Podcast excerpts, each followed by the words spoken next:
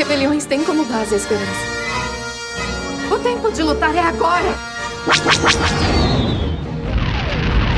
Somos o Garotas Rebeldes Podcast, da Cast Wars Network.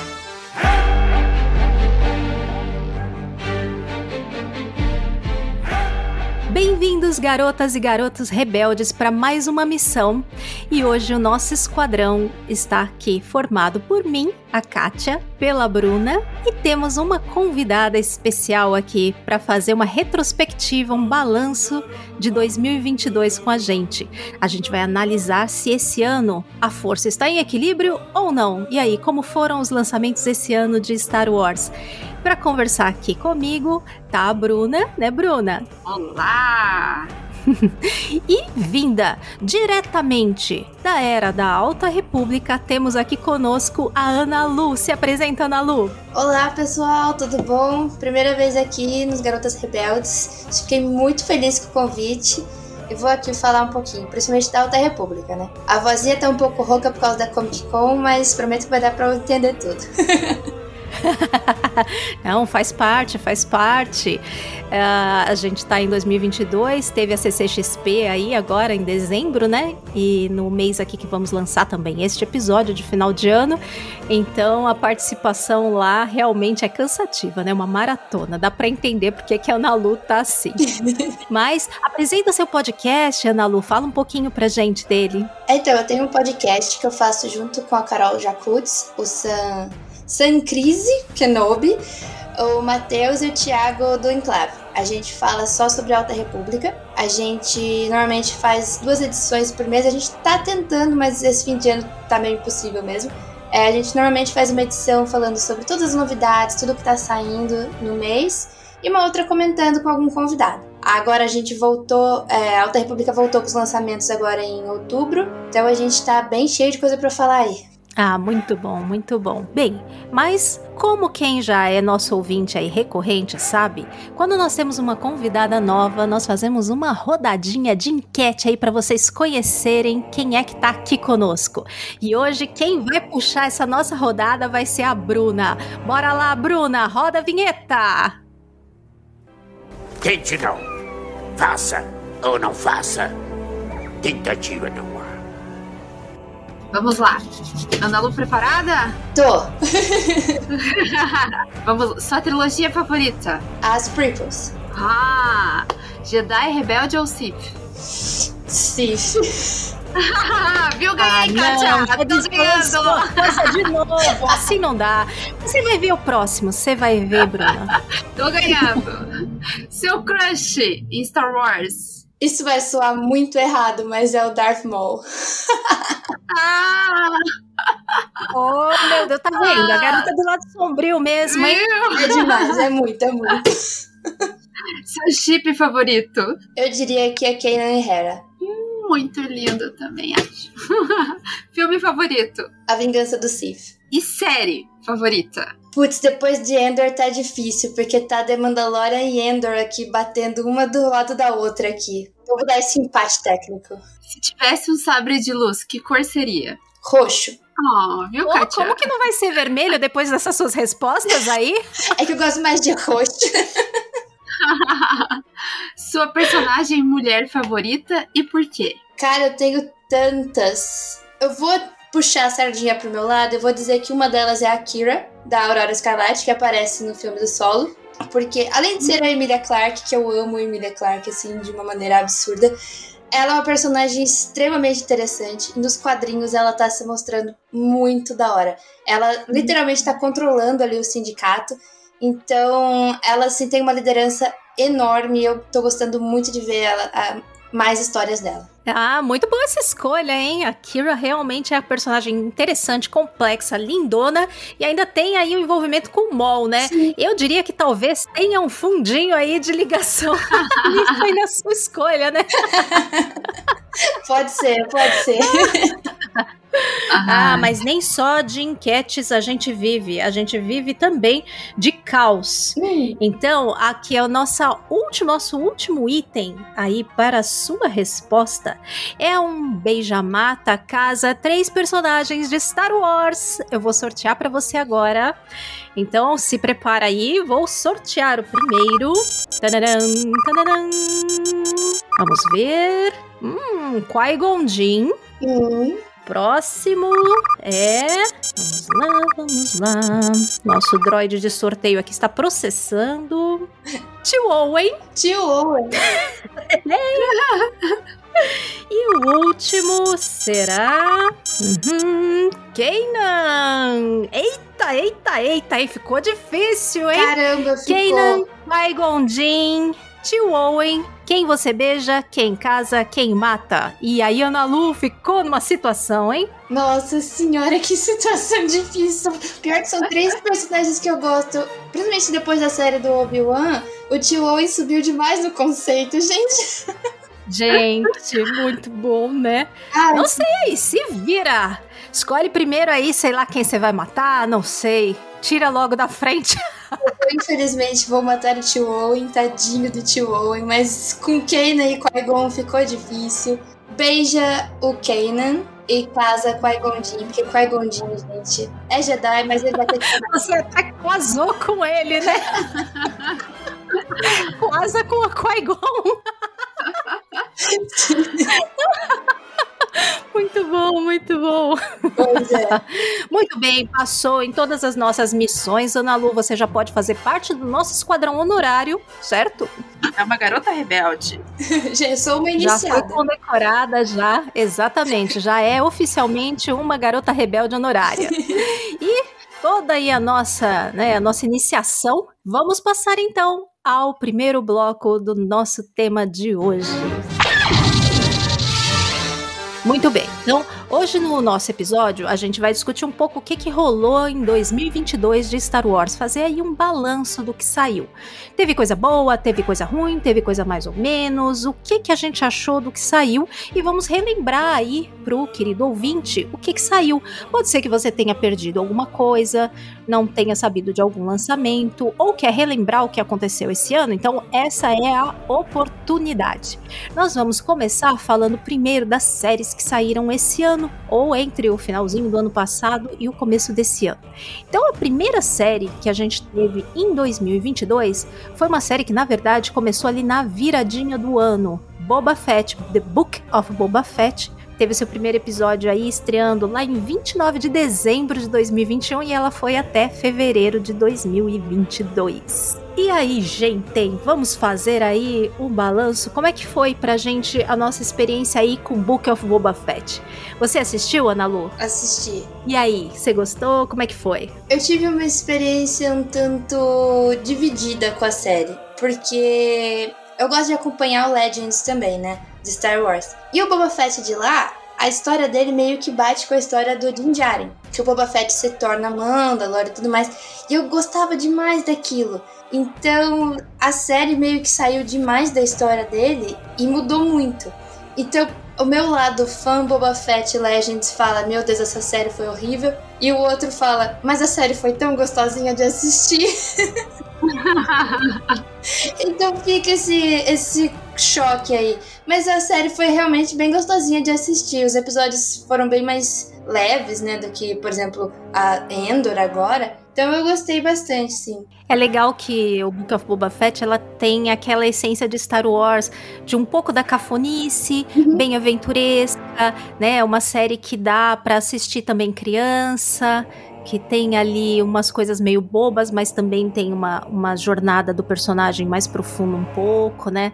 Teve dois episódios simplesmente inesquecíveis, né? Sim. Principalmente o episódio com o nosso querido Baby Yoda e o Luke. Aquilo é tudo que eu queria ver de Star Wars esse ano e ainda depois veio muito mais coisa maravilhosa. Então, assim, só, só tenho a agradecer a Book of Boba Fett. A jornada ali do Boba Fett eu amei, assim, como eles traçaram essa jornada do personagem. É interessante você falar do Legends, né? Mas como a gente já tem isso meio no mando, então acho legal que eles mudaram, né? E puseram uma jornada própria pro Boba Fett, né? Embora eu ainda ache que a jornada dele não acabou aí. Isso é só uma passagem. Uhum.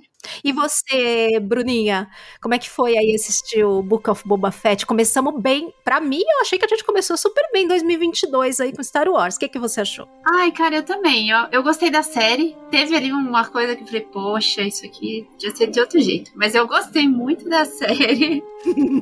Assim, eu, muita gente reclamou dessa coisa de dele ter, né, as lembranças e tal ali. Me fugiu a palavra de Os flashbacks. flashbacks, isso aí. Ele volta e eu gostei particularmente disso para entender o por que ele chegou a- naquele estado que ele tava ali, né? E, cara, eu não acompanho, não acompanho Legends, mas foi legal ver o Boba Fett mais humano, assim. Eu achei isso muito bacana. Eu não gostava do personagem, achava assim, puta, por que, que a pessoa encasqueta tanto com ele, né? Mas depois da série, eu passei a gostar muito do personagem em si. E gostei também que eles trouxeram outros personagens do quadrinhos, como o Kirsten Negro, ali a- as questões que eles trouxeram ali das HQs, eu achei isso muito legal. Isso eu gostei bastante. Fora a Fennec Shan brilhando também, né? Que Sim. também foi ótimo de ver. Gente, aquela mulher é muito boa, né? Que legal, eu adorei. Pô, só por ter mais Fennec Shan já também já é mais um ponto positivo. Exatamente, eu gostei muito dela e, cara, a série, toda coisa vai ter alguma coisa que a gente vai reclamar, né? Mas eu gosto muito da. Achei que começou com tudo, 2022. Bom, então depois da gente ter aí no início do ano Boba Fett, a próxima série que nos entregaram com aí um pequeno intervalo, né? Terminou Boba Fett em fevereiro e no final de é, maio nós tivemos o lançamento da série que era tão aguardada por tanta gente, a série do Obi-Wan Kenobi. E aí? Obi-Wan Kenobi dividiu muito a galera, né? Umas pessoas amaram como a melhor coisa do mundo e outras ficaram meio assim. Bruninha, começar por você. Como é eu que tava foi? super ansiosa pra falar dessa série. Gente, eu adorei. Assim, eu sou apaixonada pelo Darth Vader. Eu falo de que isso em todos os episódios, em live, em tudo. Onde eu posso falar, eu falo que eu adoro Darth Vader. E eu adorei a série, cara. Eu gostei muito. Assim, tem coisas que, como Boba Fett, teve coisas que a gente queria mudar. Mas assim, não sou dona da Disney, pra mim tá ótimo. Só de ver o Darth Vader lá, eu já fiquei super feliz quando ele apareceu, entendeu? E gostei de conhecer a Leinha, né, gente? Que é a cereja do bolo dessa série. Principalmente no podcast que feito por duas mulheres. E dele, a gente vê a Leinha lá. Foi muito legal de, de, de enxergar a personagem ali pequenininha. Pra mim, essa, não tenho do que reclamar. E você, Ana Lu, você também assistiu, né? Com certeza. Ah, com certeza. Eu só não tive tanto amor assim. Eu gostei bastante, mas ainda me pegou nos, nos pontos. Eu acho que eu tava com a expectativa muito alta, é por isso que ela acabou não suprindo essa expectativa. Mas a Leia foi uma surpresa extremamente bem-vinda. Eu não esperava a Leia e ela. A Leia, pra mim, foi perfeita. É isso. Eu não mudaria absolutamente nada. Nem demais a Leiazinha. Mas, por exemplo, a Riva, eu não gostei tanto. Eu achei que ela foi mal utilizada. Eu acho que dava pra ter feito ela de uma maneira melhor. E isso acabou me, me segurando um pouco. Da série ser meio bobinha, eu, ach, eu esperava que fosse um pouco mais séria, assim. Então, tipo, teve os momentos, tipo, ela debaixo do, do casaco dele. Eu falei, gente, não é possível. Não dá pra perdoar, né? Essa realmente, Essa parte esse escorregão difícil. Ao mesmo tempo, é muito Star Wars, umas palhaçadas Exato. dessa, mas um pouco demais. É, ali, eu acho que ali foi um pouco demais. Tipo, ela passando debaixo do, do galho ali, fugindo dos dois perseguidores, até que foi Star Wars. Mas ali o, o casaco exagerou um pouquinho. Mas a gente aceita. O que eu tava esperando mais era, acho que um pouco. A série ser um pouco diferente. Eu até que comentei, ou comentarei em algum vídeo meu que vai sair por aí, que tem uns quadrinhos do Obi-Wan que saíram junto com a série. Chama Obi-Wan Kenobi mesmo, o Obi-Wan só, na verdade, o quadrinho.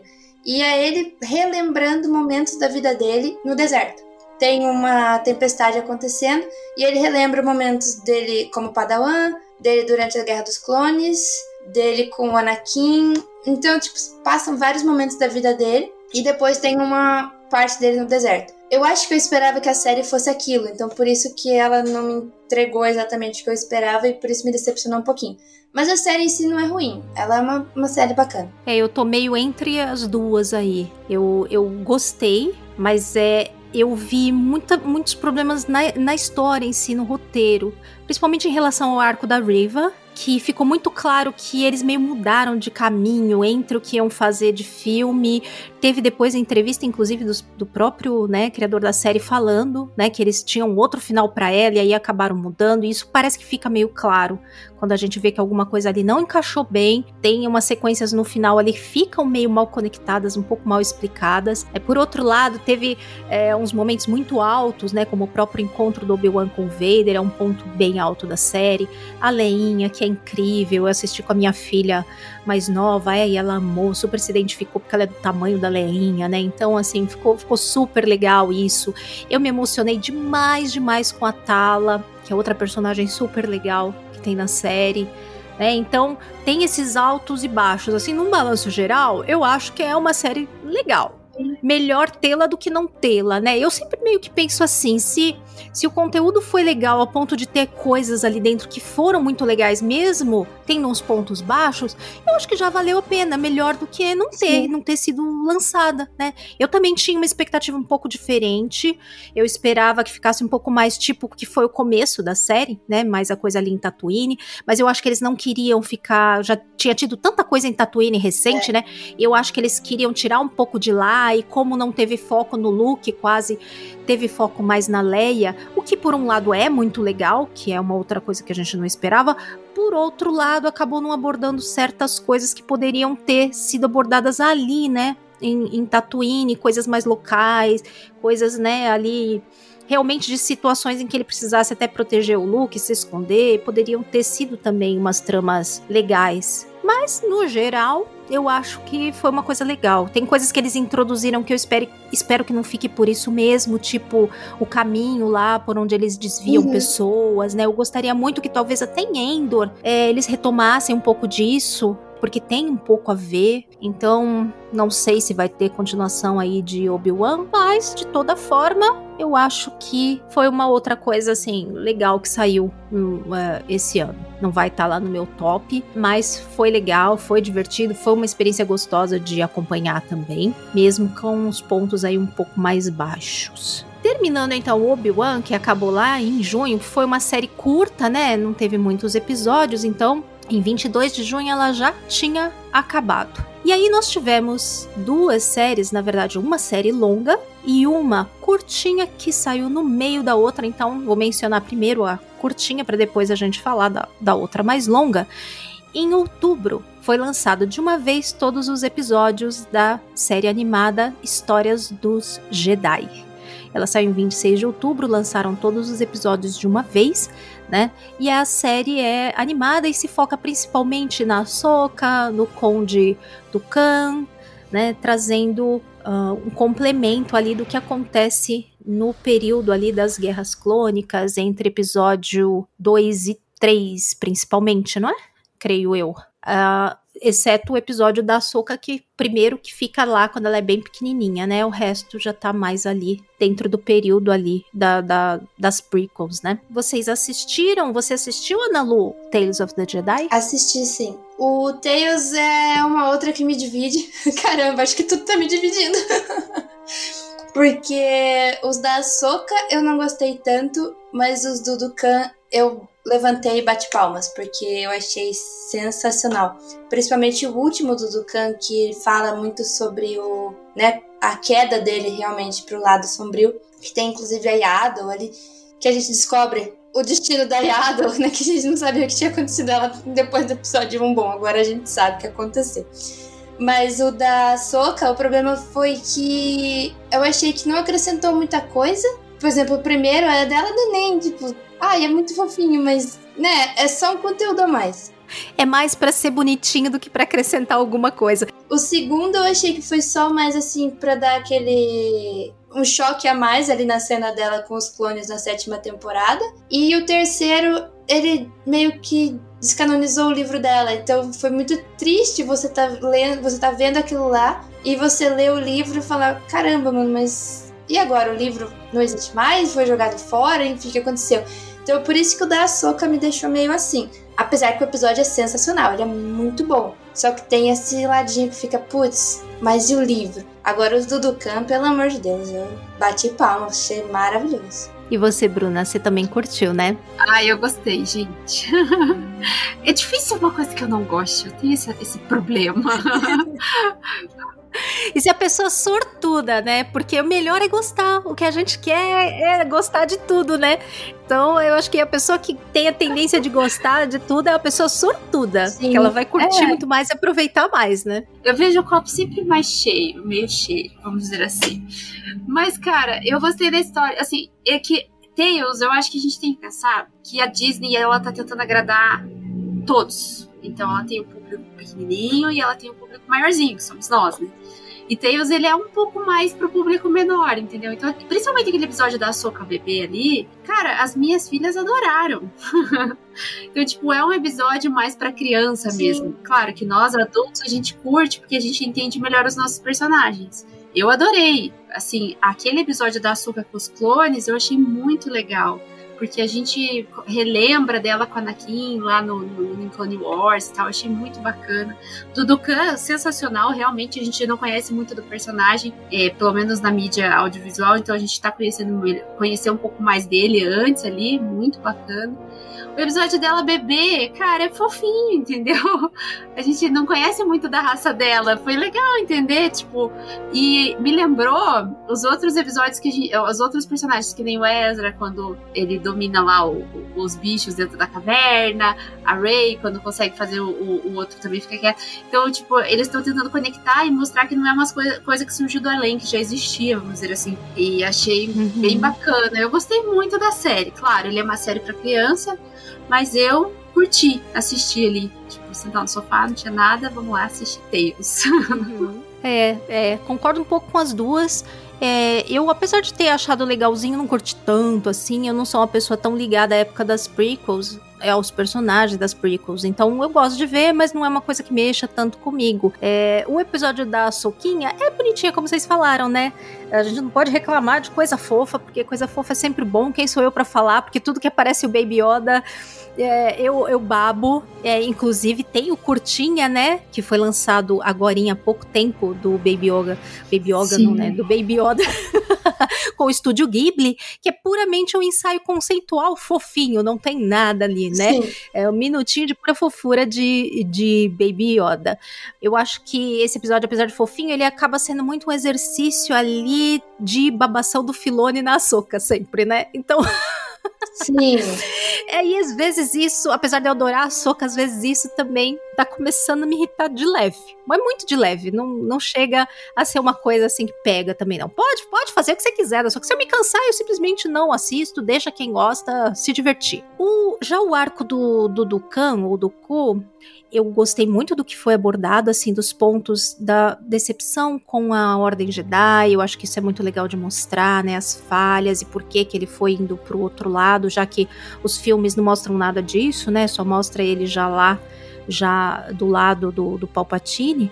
Então isso é legal. Ao mesmo tempo tem, apesar de infantil, né, tem uns pontos bem pesados ali, né, no, nos episódios dele, tanto no do sequestro como ne, no fim lá com a com a Yaddle também, mas me, eu acho que me atrapalhou de certa forma um pouco, que ao mesmo tempo que estava passando é, que foi lançado, né, o Histórias do Jedi, estava passando Endor. E aí Endor estava abordando umas questões dessa com tão mais assim força, uhum. profundidade, que aí eu acho que ofuscou um pouco o que até eram pontos ali também pesados, também fortes, né? São, obviamente, propostas muito diferentes, mídias diferentes, públicos diferentes.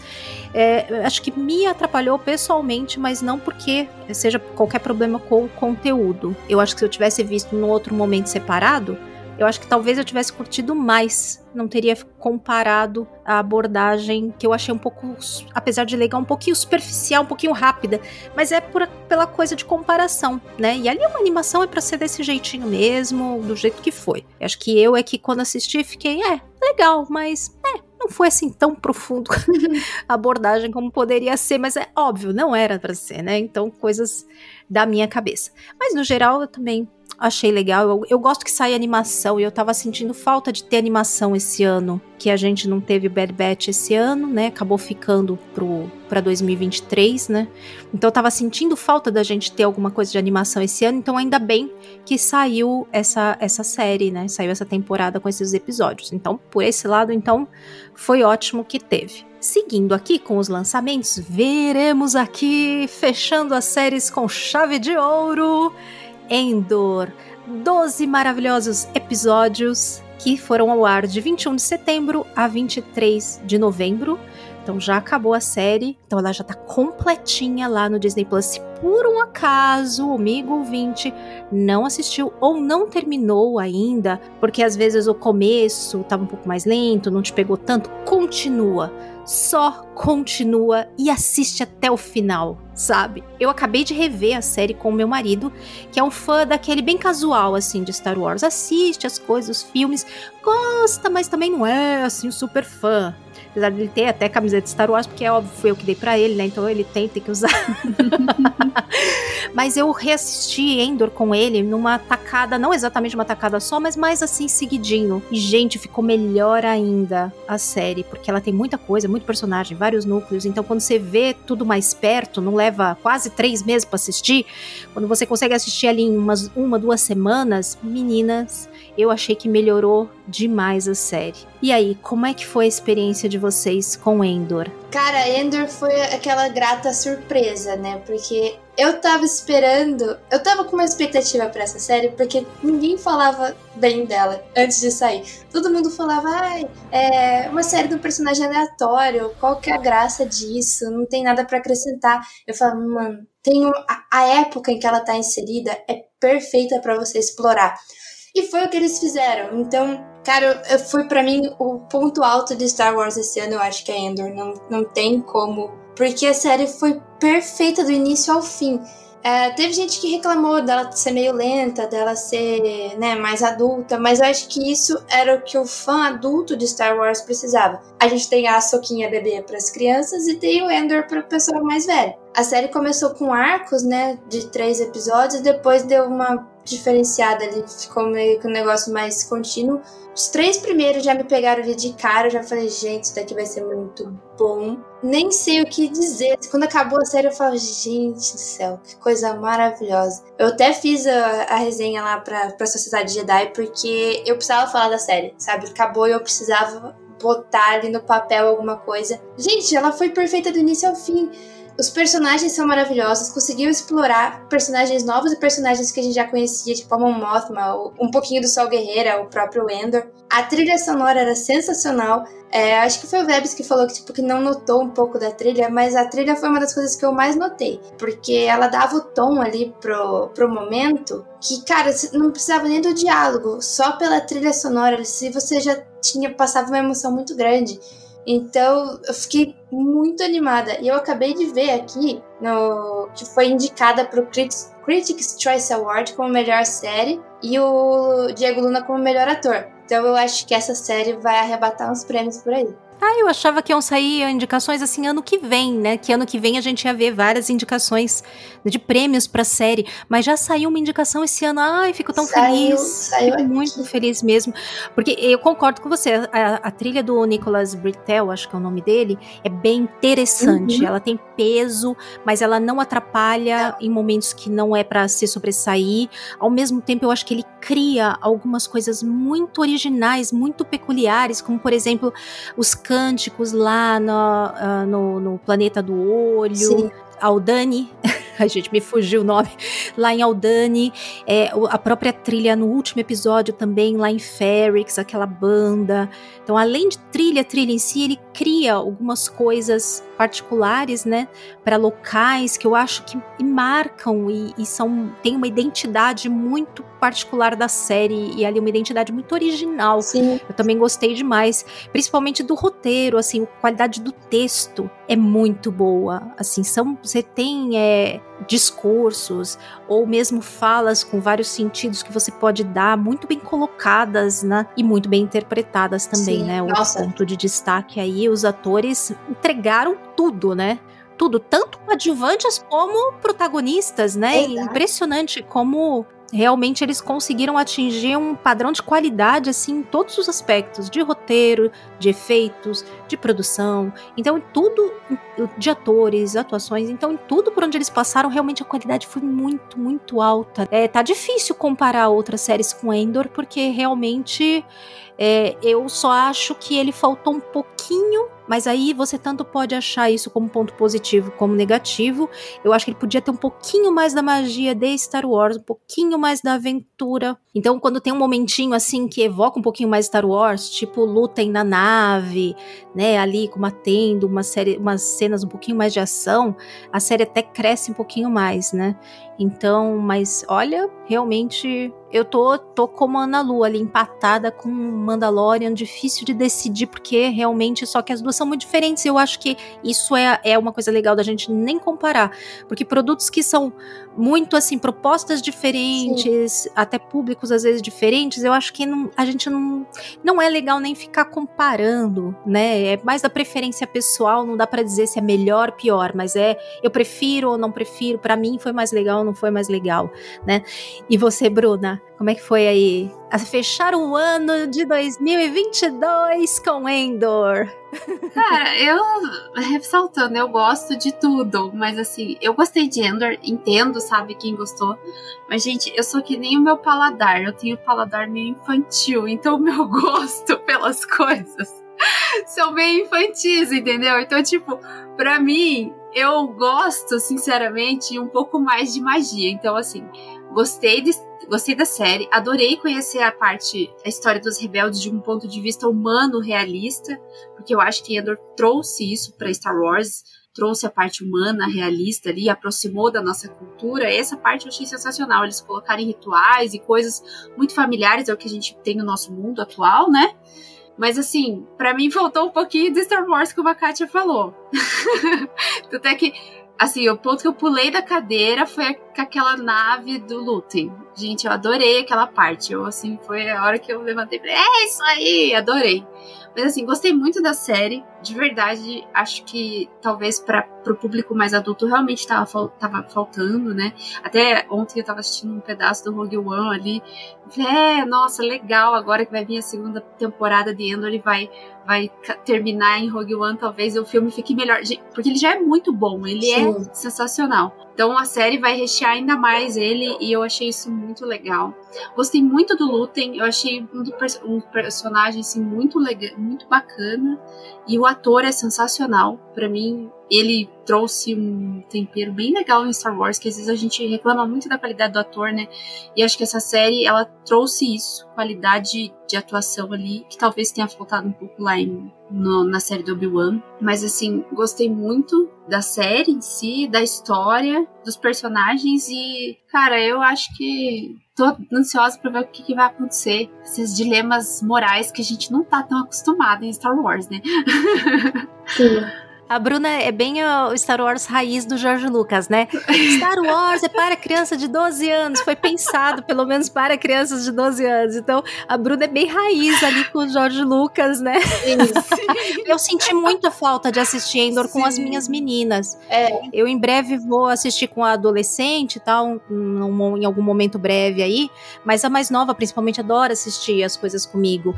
Mas essa realmente tinha certeza que não ia pegá-la, então eu nem, nem tentei, talvez se a gente assistir Rogue One em algum momento breve, aí, aí de repente assista com ela.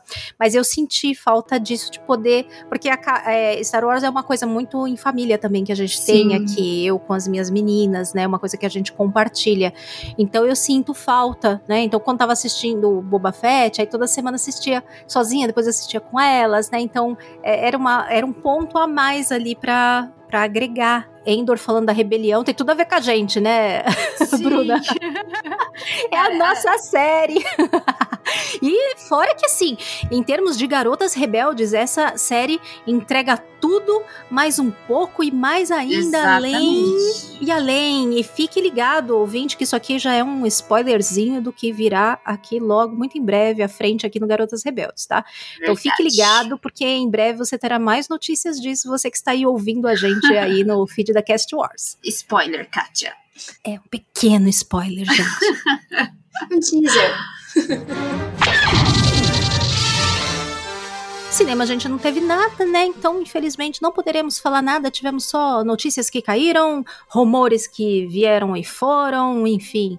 É, Star Wars e cinema não andam assim muito alinhados mas tivemos também alguns documentários que foram lançados. Então, teve o Disney Gallery do Boba Fett, no esquema parecido com o que eles fizeram né, das temporadas do Mandalorian. Eu assisti, bem divertidinho. Inclusive, eles mostram bastante coisa de como foi feito o episódio lá do, do Luke com o Grogu. É muito fofo. Tem também mostrando coisas lá do Rancor. Enfim, tem bastante coisa legal, assim. Tem várias, várias cenas do Robert Rodrigues lá dirigindo, muito fofo. Ele apesar de ter umas direções às vezes meio estranhas, mas ele é um cara muito legal. Eu queria muito ser amiga do Robert Rodrigues. Ele com certeza é um cara muito legal, toca violão, enfim. muito bom. Então teve esse Disney Gallery. Alguma de vocês assistiu? Assisti. Você assistiu, Ana Lu? Uhum. E você gostou? Eu gostei, eu gosto muito desses, desses bastidores que eles mostram, né? Eles estão fazendo acho que para todas as séries live action eles estão fazendo. Não vi de Endor ainda, se eles já. Acho que vão soltar em breve. Mas é muito bacana a gente ver esses bastidores, a gente ver como é feito, né? O de Mandalorian que mostra o, o volume lá, para mim é sensacional. Eu gosto bastante de ver. Você viu, Bruna? Você não viu, né? Não, gente, eu tenho gosto infantil. Eu já falei, eu não. não, tudo bem, é só pra saber se você viu essa Brincadeira, não tive tempo, mas eu quero ver sim. já eu não vi o próximo aqui da nossa lista, que é os bastidores da série do Obi-Wan, o Age Jedi's Return. Uhum. Esse eu tô pra ver, eu acabou que saiu tanta coisa que eu acabei não, não vendo esse, mas eu vou ver com certeza, porque eu acho que é uma série que deve ter uns bastidores muito legais. É só de ver ali o Ian McGregor e o, e o nosso querido Anakin juntos, o Hayden Christensen de volta, eu acho que já vale para assistir, vale. né? Mas Verdade. eu não vi ainda. Ana Lu viu, né, Ana Lu? Já. Eu tô, eu tô tentando ver tudo assim quando sai, esses daí eu consegui assistir já. É, mas é nessa mesma pegada. Aí é bom ver quando sai, porque se a gente deixa e acaba, Isso. depois vai saindo coisa, saindo coisa e a gente acaba não voltando, né? É, mas é bem assim também, é bem legal ver. Tem bastante do. De, do né, tem algumas entrevistinhas né, que eles dão ali, né? Que os atores falam, a produção fala. O, mostra alguns momentos do Hayden com, com o Ewan. E assim aquece o coração mesmo, gente. É muito legal. Então vale ver vale. por isso, né? Você não viu também, né, Bruna? Não, gente.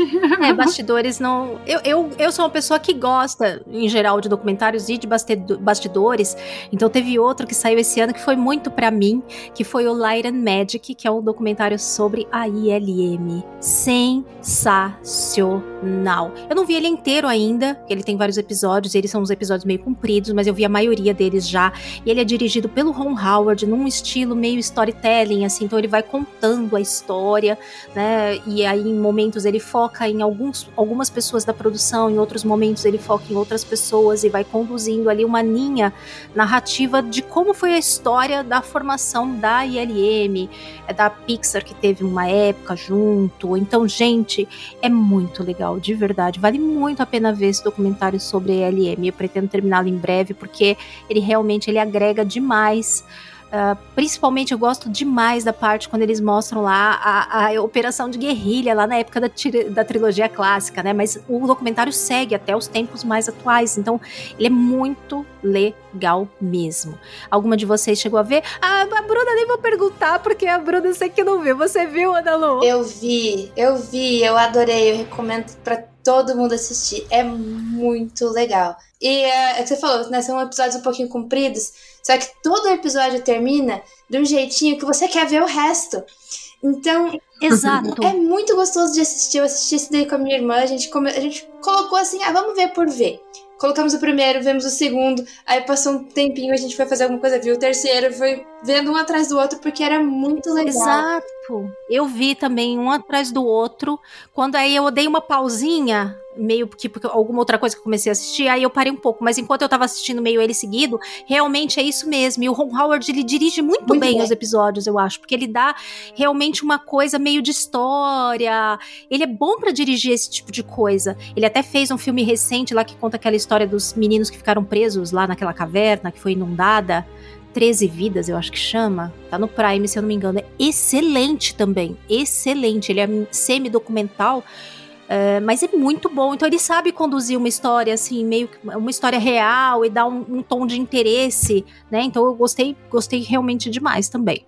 Então isso fica a nossa indicação também, ouvinte, caso você não tenha visto aí o documentário sobre a ILM, o Light and Magic, assista porque vale demais a pena mergulhar lá nas maluquices que eles inventaram e, e ver o quanto eles quebraram fronteiras realmente e muita coisa que a gente tem hoje saiu de lá, e tem gente que nem sabe que saiu de lá, né? Tecnologias que, assim, marcaram o cinema. Então, vale demais a pena. Mas nem só de audiovisual vive Star Wars. Nós temos coisas maravilhosas que saíram esse ano em mídia escrita, né?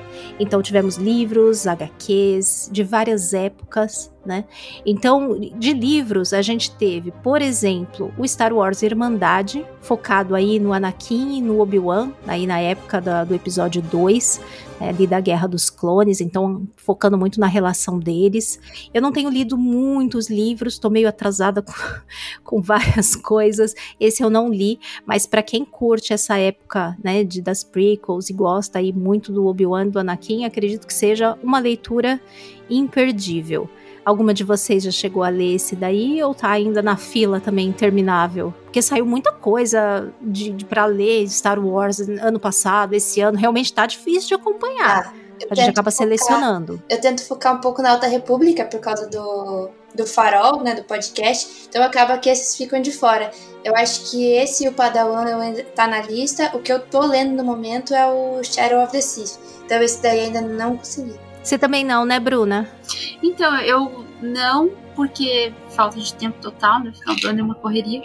Mas eu quero. Eu vi que o Irmandade agora tá saindo em versão português, né? Sim. Então, tipo, tá, tá, pra, tá pra sair. Eu não sei se já tá pra venda, né? Na época que podcast tá sendo lançado, mas tá pra sair. O que tá na lista. Já tá. Os três que. É, acho que ele já tá, já tá, já tá, tá na venda. Já tá. Assim. É, exatamente. E o Padawan só tem versão em inglês, mas logo vem, né? Uhum. Ele já tá. Logo já vem pro Brasil uma versão dublada, vamos dizer assim. traduzida. mas vamos lá. É, eu não li é, o Irmandade, mas eu achei a história bem interessante. E mais um outro livro que saiu esse ano foi, como as meninas chegaram a mencionar aí, o Star Wars Padawan, que aí também focado no Obi-Wan como Padawan, e na época que ele foi Padawan do Qui-Gon, né, é, falando da adolescência dele, de como é difícil, além de ser adolescente, treinar para ser um Jedi, né? Então Sim. esse também, é, pelo que eu vi, não saiu aqui ainda, mas ele foi lançado esse ano lá nos Estados Unidos. Então, para quem lê inglês, né, também saiu aí o Star Wars Padawan. E um outro aqui da nossa lista, que a Yana Lu mencionou aí também, que é o Shadow of the Sea. Eu já li, li, ouvi o, o audiolivro em inglês também, o audiobook dele. Muito legal, eu amei esse livro. Realmente tá entre os meus favoritos, não só desse ano, mas dos livros de Star Wars aí no geral. Eu gostei demais, gostei demais como ele é, acrescenta e expande coisas do episódio 9 que ficaram é, mais abertas, né, que ficaram para ser expandidas, Sim. exploradas depois. E esse livro dá realmente respostas muito legais. É um livro divertido, com bastante aventura. Tem lá Luke Lando, os pais da Ray, que são uma fofura. Então, assim, é um livro que, apesar de não ter saído em português ainda, eu espero que saia logo. Quando sair, ouvintes, pegue esse livro para ler, porque ele vale muito a pena. Ana Lu tá lendo, né, Ana tô, Lu? Mas tô bem no comecinho ainda. você tá gostando? Você tá no comecinho? Tô gostando, tô gostando dele. Eu tava nessa expectativa de pegar para ver realmente mais coisas da, das sequels, né? Porque é, os filmes não, não expandiram muita coisa, deixaram muita coisa em aberto. Então a gente tá vendo bastante nos livros, né? Ainda mais a parte da filha do Lando mesmo, né? Que é um, um plot, um enredo ali do livro. É, no, no filme ficou solto. Então o livro pelo menos tá dando uma uma geral pra gente ali, pra gente entender melhor a história. Tô gostando. É, ele aborda um pouquinho, ele não aborda tanto essa parte, mas tem ligação Sim. com. acaba tendo ligação com a história que tá no, nesse livro, né? E, e, com até a coisa aí da busca da Ray, né? E dos pais da Ray, enfim. Vale muito a pena, é uma história bem legal mesmo. Então, Shadow of the Sith, ele saiu no meio do ano, desse ano, é do Adam Christopher. É, dá para comprar ele em inglês, se você quiser comprar o, o e-book dele. Quando logo que lançou eu comprei o, o e-book, dá para comprar. Mas aí eu recomendo mais se você tiver assim um pouco mais de fluência, facilidade para ler, porque é um livro meio grande, né? Então pode ser que se você não lê bem, fique meio cansativo né, para você ler, às vezes melhor esperar sair em português. Mas se você lê livros em inglês, recomendo bastante, porque é um livro que ele não é só um livro que é uma aventurinha legal e tal, ele realmente ele agrega no canon. Então é isso que eu gosto muito quando sai um conteúdo que responde coisas, que expande realmente contando uma história que não foi contada e você meio que precisa dela para preencher um buraco que ficou, né? Não é só mais acrescentar coisas no que a gente já tem. São respostas que meio que são necessárias, assim, que a gente precisava. Então eu acho que esse livro faz isso muito bem. Por isso vale bastante a pena, se você puder adquiri-lo aí, ou, né, de alguma forma. de alguma forma, Algumas o formas. livro vai aparecer, né? De alguma forma. Então, se de alguma forma você tiver acesso, aproveite. E agora estamos aqui com um outro, um outro aspecto aí da, dos lançamentos, que nós temos aqui uma especialista para falar, porque eu e a Bruna andamos boiando total na Alta República. Eu acompanhei só um pouco da primeira onda, assim, li alguns livros da primeira onda, e depois eu acabei ficando me atrasando, me enrolando e não continuei. Mas esse ano saíram também várias coisas da Alta República, né? Saiu uma outra onda. O que, que você consegue contar pra gente, Ana Ludo, que saiu esse ano? Olha, nos Estados Unidos, eu fiz até uma listinha aqui, porque saiu muita coisa, né? No original em inglês, a gente fechou a terceira onda da primeira fase e iniciou a primeira fase das, a primeira onda da segunda fase. Porque a Alta República está sendo dividida em três fases, né? Então a gente terminou a primeira e começou a segunda esse ano. Fechando a, a primeira fase, a gente teve o livro The Falling Star, que vai sair no Brasil esse mês. Eu acho que deve sair um pouco antes Ai, que boa notícia. É, eu acho que, é, acho que veio como a Estrela Cadente. Então sai aqui no Brasil esse mês. Aí teve Midnight Horizon e Mission to Disaster, que são outros dois livros, que eles são mais jovens, adulto e infantil. E as HQs, né? As HQs estão saindo aqui no Brasil também. Então o que saiu lá já, saiu aqui. Que é a The High Republic, The High Republic Adventures e Eye of the Storm. Tem uma outra que chama Trail of Shadows, que essa ainda não saiu aqui no Brasil. Mas elas são todas. É bem legal porque são tudo complementares. Então você lê os livros, lê as HQs e tudo forma uma história só. Então isso é sensacional. E elas têm várias faixas etárias, então é super bacana por causa disso. E se você não lê, tipo, também não tem problema, porque você consegue. É... Ele vai te dando a história, tipo, só leia os livros ele te dá mais ou menos o que aconteceu ali por cima para você não ficar tão perdido. Pelo menos contextualizar, né? É, e assim fechou a primeira fase.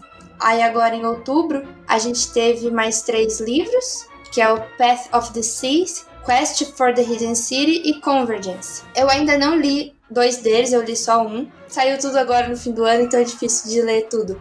mas tá bem interessante e também tem as HQs saindo ao, tudo junto. Gente, é muito conteúdo, né? é realmente assim, para quem gosta mesmo de ler e gosta de acompanhar Primeiro que é uma fase nova, né? Porque isso era uma coisa que muita gente pedia, né? E eu espero que essas pessoas que pediam estejam acompanhando, estejam lendo, estejam ouvindo o farol, inclusive. Por favor. Certo? Sim. Pra ficar inteirado, né? É, porque era uma demanda que muitos fãs, uma parte do fandom tinha, né? De abordar uma época diferente que a gente não tivesse ainda no canon e com outros personagens. E, e Alta República faz isso muito bem, pelo menos o que eu acompanhei dos primeiros livros, que saíram personagens muito legais, uma época época muito bem desenhada. E, e, é legal que quando eles resolverem meter a Alta República no audiovisual, já vai vir com Nossa, tudo, né? Já, Porque já vai estar tá muito bem preparado. Muita gente que já acompanhou pelo menos um pouco, se não acompanhou tudo, já vai ter ali uma ligação já meio de fã né? Então eu, eu acho isso também excelente, muito legal.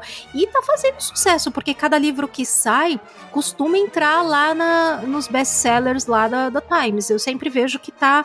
que eles vendem bem porque eles acabam entrando na, na lista de best-seller, né? Então fico feliz que essa época esteja rendendo aí bons frutos também, apesar das coisas demorarem um pouco para chegar aqui no Brasil, infelizmente não chegou tudo, mas alguns já foram traduzidos, então os primeiros já saíram em português. Se você ainda não começou a acompanhar a Alta República, começa pelos primeiros lá, pelo Luz do Jedi, o Into the Dark, pega esses primeiros aí que saíram, pra você já ir se inteirando mesmo que, que devagarinho que vale, vale muito a pena mesmo. É, não tá saindo tipo tudo, tudo, porque sai muita coisa da Alta República, além dos livros das HQs, tem conto, tem audiobook, então tem muita coisa. Mas aqui no Brasil a Universo está tentando trazer. É, os três primeiros adultos estão ok, né? Vai sair o terceiro agora. Então já saiu.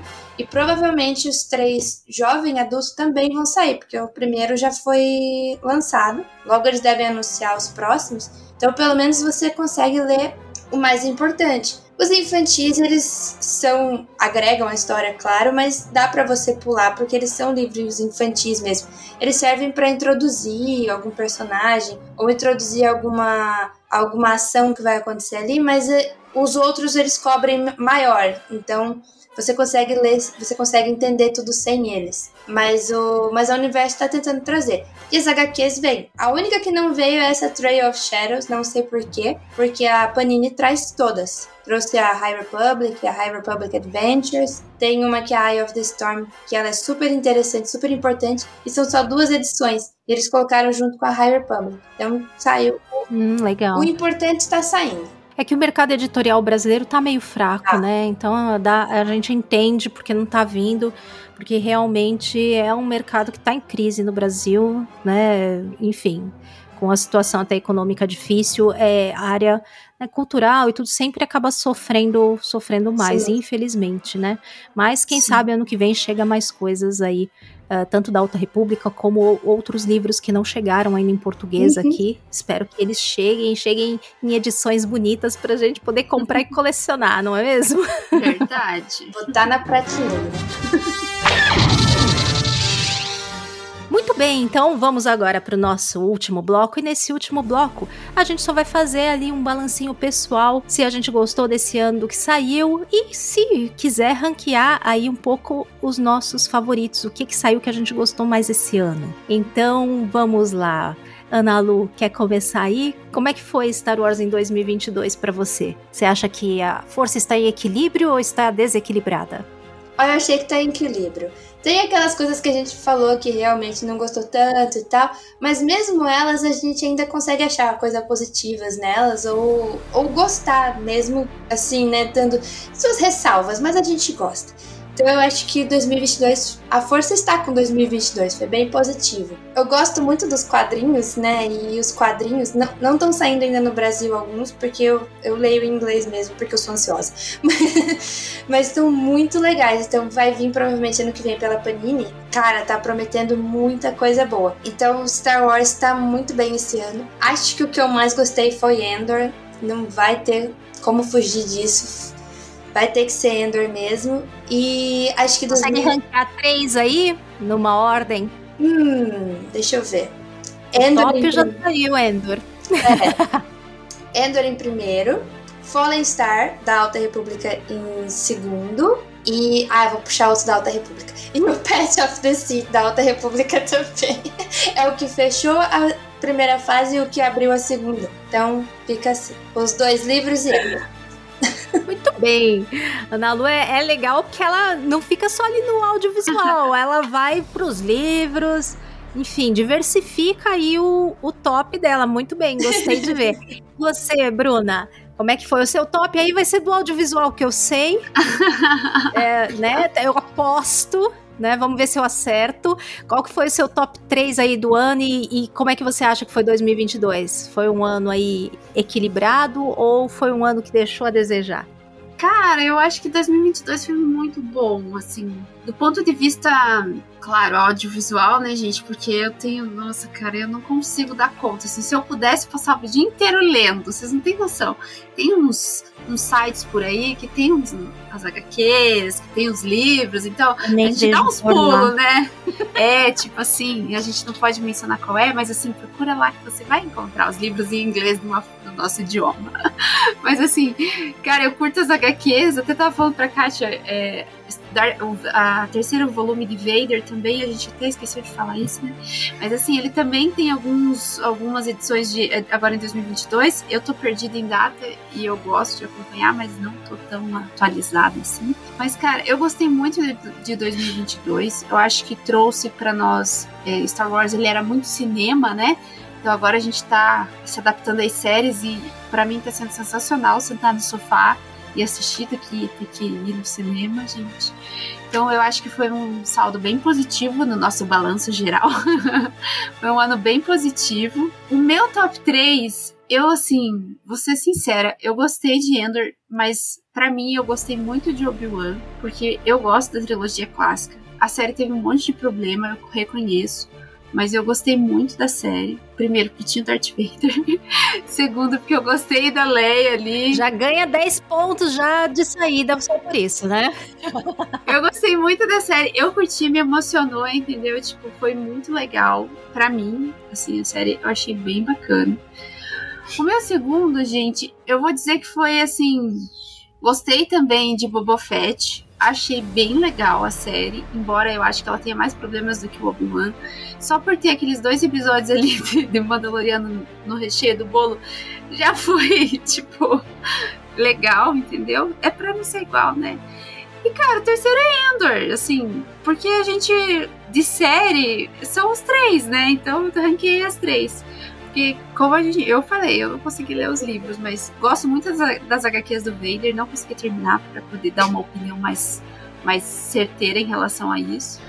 Mas para mim é isso. A espera que 2023 traga, claro, né? Acho que eu já tô antecipando, mas assim, muito ansiosa pelo que está por vir.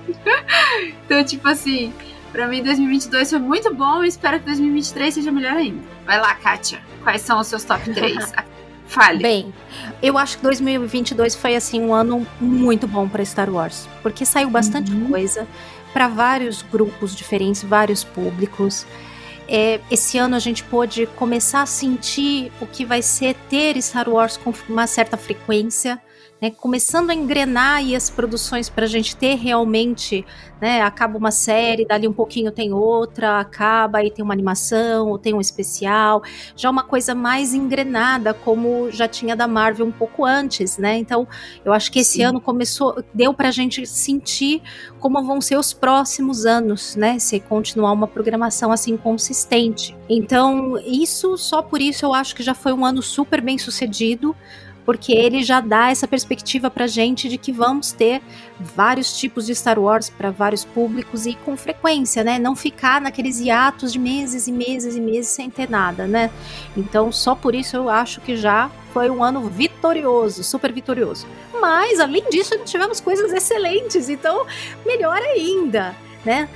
O meu ranking desse ano vai ficar, em primeiro lugar, vai ficar Endor, porque Endor realmente, para mim, foi muito surpreendente. Aquela série que tava na miúda, muito low profile, ninguém falando nada, e veio e entregou tudo na sua proposta que podia entregar, entregou tudo. Ai, meu Deus do céu, aí depois vai ficando difícil de escolher. Mas eu vou pelo que eu me diverti, de certa forma me diverti mais, que foi Boba Fett, a segunda, minha segunda e no ranking. Eu me diverti demais Boba Fett, amei aí o arco do personagem amei ela ser uma continuaçãozinha de Mandalorian. E acho que ela nunca disse que não era também. Ela saiu de lá, termina Mandalorian exatamente ali onde começa Boba Fett. Então eu acho que quem vai assistir, acho que tem que assistir com esses olhos. Nós estamos vendo uma continuação pequena ali, um pequeno interlúdio no meio de Mandalorian, focado no Boba Fett, mas não deixa de ser uma ali Sim. um capítulo de Mandalorian, de um Mandaloriano, porque Mandalorian é mais do que o Din. A gente vai vendo uhum. que é sobre os Mandalorianos. E Boba Fett, de um jeito ou de outro, também é, né? Então, é, Boba Fett vai ficar aí no meu segundo lugar. E no terceiro vai ficar. Tcharam, Shadow of the Sith porque eu acho que esse livro, além dele ser um livro excelente, ele acrescentou coisas muito legais no canon, coisas que a gente estava precisando e eu sou apesar dos pesares, dos altos e baixos, eu sou uma fã da, das sequels. E como ele, e eu adoro o episódio 9, cancele-me se quiser, se não quiser também, continue me adorando. Continuarei sendo fã do episódio 9 de todo jeito. Tamo junto. É, tamo junto. Então, assim, é, como ele responde coisas de lá de uma maneira que é legal, que é interessante, não simplesmente para cumprir tabela, ele dá realmente respostas interessantes. Para mim, o Shadow of the Sith foi um lançamento que agregou esse ano, que eu acho que, que agregou bastante num período de tempo que a gente tem muitas coisas ainda também para serem respondidas e abordadas, né? Então o meu terceiro lugar aí vai ficar com Shadow of the Sea. Vou ficar devendo aí Alta República esse ano, porque esse ano, esse ano eu fiquei devendo, mas espero pro ano que vem estar tá mais inteirada para poder falar também da Alta República, né? Pretendo retomar assim que possível, né? E como a Bruninha já adiantou aí, 2023 a gente vai ter Mandalorian, vai ter várias. Vai ter Bad Batch, vai ter um monte de coisa legal. Então. Vai ter a Soca. Vai ter a Soca. Será que a Soca sai ano que vem? Não confirmaram ainda, eu acho, né? Mas se sair, então melhor ainda. Nossa, gente. Tomara, porque Endor a gente não vai ter ano que vem. Né? Caso você não saiba, ouvinte, Endor vai ficar só para 2024. Né? Então, ano que vem serão outras séries. E olha, não sei se vai ser melhor que 2022, mas promete. Tem ideia Colite. Dá pra sair só que vai ter Mandalorian, já começa já numa certa vantagem, não é mesmo? Fora os jogos, né? Que a gente vai ver o Calcast de novo. Sim. Vai ter um livro dele, o jogo dele. Então, no balanço de 2023, ouvintes, a gente traz para vocês se foi melhor ou não do que esse nosso balanço de 2022. E você tá esperando pelo que, Ana Lu? Pro ano que vem? Deve vir muita coisa de Alta República que você tá guardando, né? Também. Sim. Sim, já foram anunciados alguns dos livros que vão sair dessa segunda fase. E essa segunda fase começou muito bem, então eu já tô ansiosa para isso. Óbvio que The Mandalorian tá ali também na gritando para mim. The Bad Batch, porque eu sou apaixonada pelos clones. E tem The Acolyte, né? Porque é a série da Alta República. Sim. Ai, gente, eu, eu tô assim, ansiosíssima pra The Acolyte. Mas, mas eu confirmaram? Bem, eu não sei. Tem umas coisas que estão com umas datas meio em aberto. É, eles não deram a data. Eu tô me apegando pra não ficar contando e de repente jogarem mais pra frente. É, é perigoso. Até Bad Batch aconteceu isso, né? Bad Batch era pra sair é. ano passado, esse ano e vai sair só ano que vem. Mas a data é, tipo, 2023. Tanto dessa quanto da Soca. Sim. Tomara. Esperamos que sim. Aí, olha, sei não, hein? Aí tem potencial para superar 2022, hein? Vamos ver, vamos Já ver. Já tá forte. Sim. É, será um ano forte com a força, o que tudo indica, não é mesmo? Com certeza. Muito garotas rebeldes em 2022. Teremos, 2023, teremos e teremos. Espero ter Ana Lu de volta também, hein? Você receberá mais convites. É só chamar que eu venho. É rebelde honorária, mas os honorários vão ficar voltando aqui. Espere que você será convidada de novo. e falando, né, em convidar de novo, falando em rebeldes e tudo mais, nós recebemos comentários sobre nosso último episódio. E o comentário que eu lerei, adivinhem só de quem é, é do Samuel Jorge, mais conhecido por nós da Podosfera como Sun Crise, da Casa Crise, o primeiro de seu nome. ele é parceiro da Nalu, lá no Farol, não é mesmo, Nalu? Uhum. E ele mandou um comentário muito, muito, muito legal pra gente sobre o nosso episódio, nosso último episódio sobre terror em Star Wars. É bruxaria? Não é tecnologia? Se você não ouviu o nosso último episódio, o Garotas Rebeldes 002, ai, vai lá ouvir, porque ele ficou muito, muito divertido mesmo. E foi aprovado aí pelo Sam, porque ele mandou aí um comentário pra gente. Quer ler o comentário, Nalu, lá do seu par? Aproveita, leia você aí. Vamos ler aqui então o comentário do querido Sam. Ele disse: Terminei de ouvir agora. Muito legal. Parabéns, gostei bastante do papo. Poderia até citar os Drenger nesse episódio, além de ter um elemento sobrenatural que é o ritual para prender os Drenger. E o clima do livro é bem de suspense e terror. E tem o nivelador também, que é bem coisa de terror. Além da aparência, ele te faz ver o seu maior medo. Em Clone Wars, na sexta temporada, no episódio 12, o Yoda enfrenta o seu lado sombrio, que é bem assustador. E no episódio 13, as sacerdotisas da força levam o Yoda para Korriban, e tem uma sala onde nem elas podem entrar que era a sala que os antigos Sith sacrificavam Jedi. Sombrio, hein? Nossa. Adorei os exemplos aí que o Sam deu. Inclusive, eu li o, o, o livro em que aparece os Dranger, lá uhum. o Into the Dark. Realmente é uma, é uma lembrança perfeita, porque o Sim. livro todo tem um clima meio alien, o oitavo passageiro, assim, né? Fugindo é. de uma ameaça, né? Lá, lá, naquele, naquela estação, naquela estação espacial. E, e são uns monstros assim, bastante peculiares aí do reino vegetal. Sim, gente. É bem original, muito legal para Star Wars e todo o clima realmente é bem, bem assustador. Eu amei aí os exemplos que ele deu. Obrigada, Sam, agregou bastante aí os seus exemplos. Quem sabe um dia a gente faz uma segunda parte. Star Wars tá sempre saindo coisas assustadoras, né? Quando a gente para pra pensar, meu Deus do céu. Que eu ia falar. Coisa sombria, coisa pesada. The Acolyte provavelmente vai ter umas coisas aí bem bruxosas, trevosas, não é mesmo? Lidando com si o segundo episódio. A gente volta numa parte 2, né? Obrigada, Issa, pelo seu comentário. E se você, amigo ouvinte, tiver comentários aí sobre qualquer um dos nossos episódios, manda pra gente, seja lá no Twitter, pode me mandar por lá, pode colocar no post lá no site da Cast Wars também, que é muito legal, que aí outras pessoas que entrarem lá vão ver também o seu comentário, podem até respondê-lo. Geralmente eu entro lá também e respondo. E aí, se você deixar o seu comentário de alguma forma aí, de alguma forma, lerei o seu comentário aí no próximo episódio. Então aproveite, deixa aí o seu comentário e nós nos encontramos numa próxima. Poxa, já acabou! Ah, droga! Falou, galera. Tchau, tchau. Tchau, gente. Tchau, tchau.